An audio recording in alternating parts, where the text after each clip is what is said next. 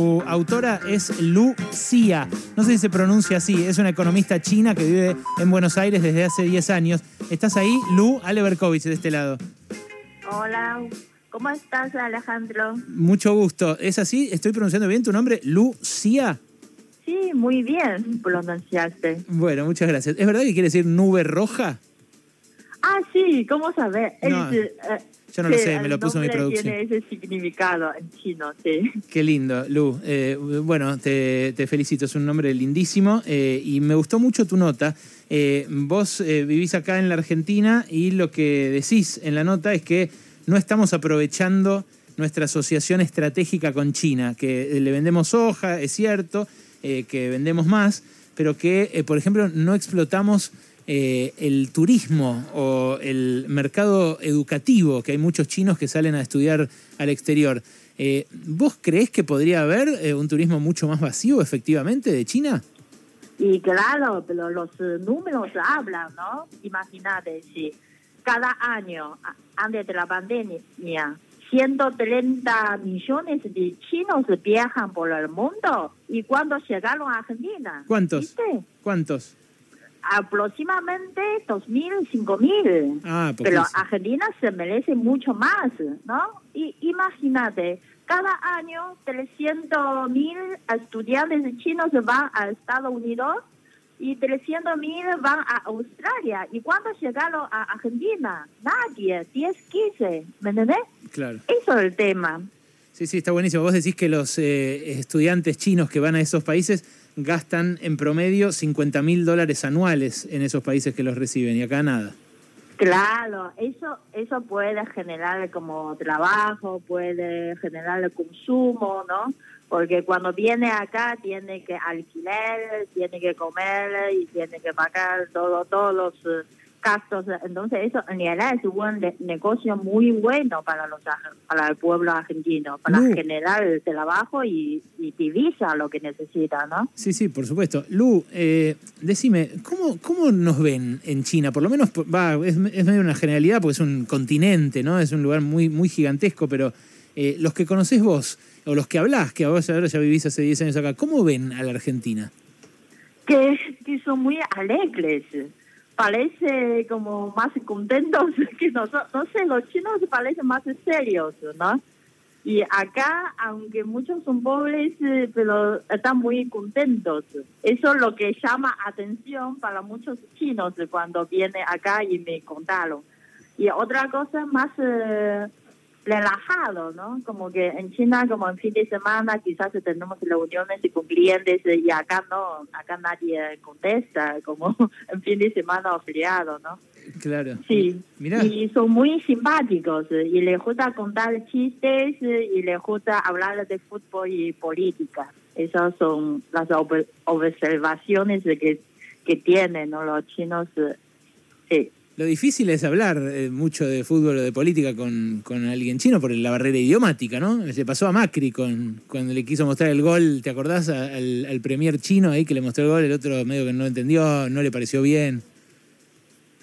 Creo que más allá del tema de idioma también, ¿no? La cultura, ¿no? Como que, pero, pero pe- vamos a pensar, como que en primaria enseña inglés, como que los chicos argentinos saben más de la historia de Estados Unidos, Europa, pero no sabe tanto sobre China, su cultura, su economía, su política. Eso es lo que está falta, ¿no? En toda la sociedad argentina, a nivel como provincial o nacional. La verdad que tenés Como razón, porque es, es el Claro. segundo cliente de la Argentina después de Brasil. Eh, y, es cierto, no, no, no está en nuestra educación, digamos, mucho, eh, más allá de lo exótico, ¿no? El dragón, la... la Pero imagínate, todos los eh, conductores o periodistas como ustedes hablan inglés, leen inglés, pero ¿cuántos habla chino? Nadie casi. Entonces usted consume toda la material en inglés. Entonces ahí me parece está la trampa.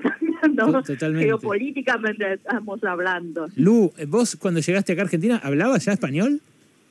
No, no, hablaba inglés.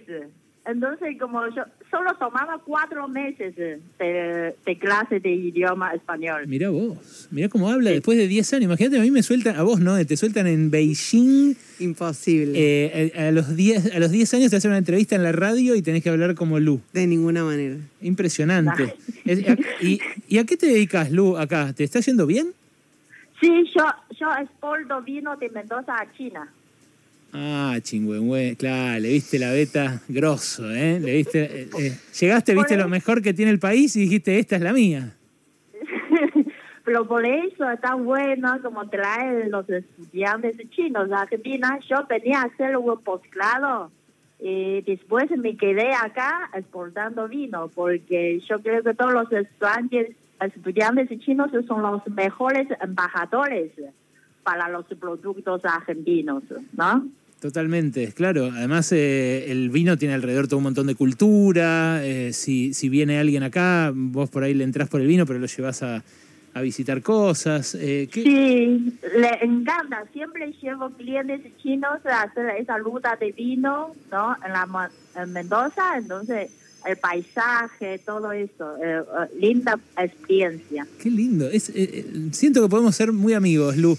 decime, ¿qué, ¿qué, le recomendarías, por último, al gobierno para que esto pase? Para que esto que vos decís, che, no puede ser que hay 155 millones de chinos por año viajando por el mundo y, y llegan unos poquitos a la Argentina nada más. ¿Qué, qué, qué más podría hacer? La ministeria ya tiene que tener un trabajo conjunto con localidad, con los eh, destinos eh, como estratégicos, turísticos, eh, como Iguazú, ¿no? Como Antártida o Bariloche, Mendoza, Córdoba. Tiene un trabajo conjunto traducir todos los materiales al chino, ¿no? Los tips, cómo disfrutar una semana en esa ciudad, en otra ciudad Segundo, tiene que tener asesores chinos o un equipo o un grupo de jóvenes que conoce China, que se fueron a China. Me, llama la atención como que no hay muchos, no hay esa preparación, como necesitamos más sinólogos. Mm. Tenemos mucha gente que conoce Estados Unidos, pero no tenemos tanta gente que sabe cosas de China. y para ganar el dinero de los chinos, necesitamos conocerlo primero, ¿no? Sí, sí, claro, por supuesto. Qué interesante, Lu. Eh, bueno, mm, hay quienes dicen que eh, China podría ayudar a pagar la deuda con el Fondo Monetario, como una especie de... Se ríe. El, el tango, el tango siempre es país de la dos. Entonces, si Argentina quiere, China le ayuda, que haga algo, ¿no? Totalmente. Eh, y también, yo siempre quiero, como estando en Argentina, quiero mandar mensajes, China es mucho más que los supermercados chinos. Sacamos los mitos, estereotipos, tenemos una cabeza más abierta con los chinos. Espectacular. Lu, te mando un beso y gracias por este ratito, ¿eh? Muchas gracias, Alejandro. Adiós. Eh, Imagínate decir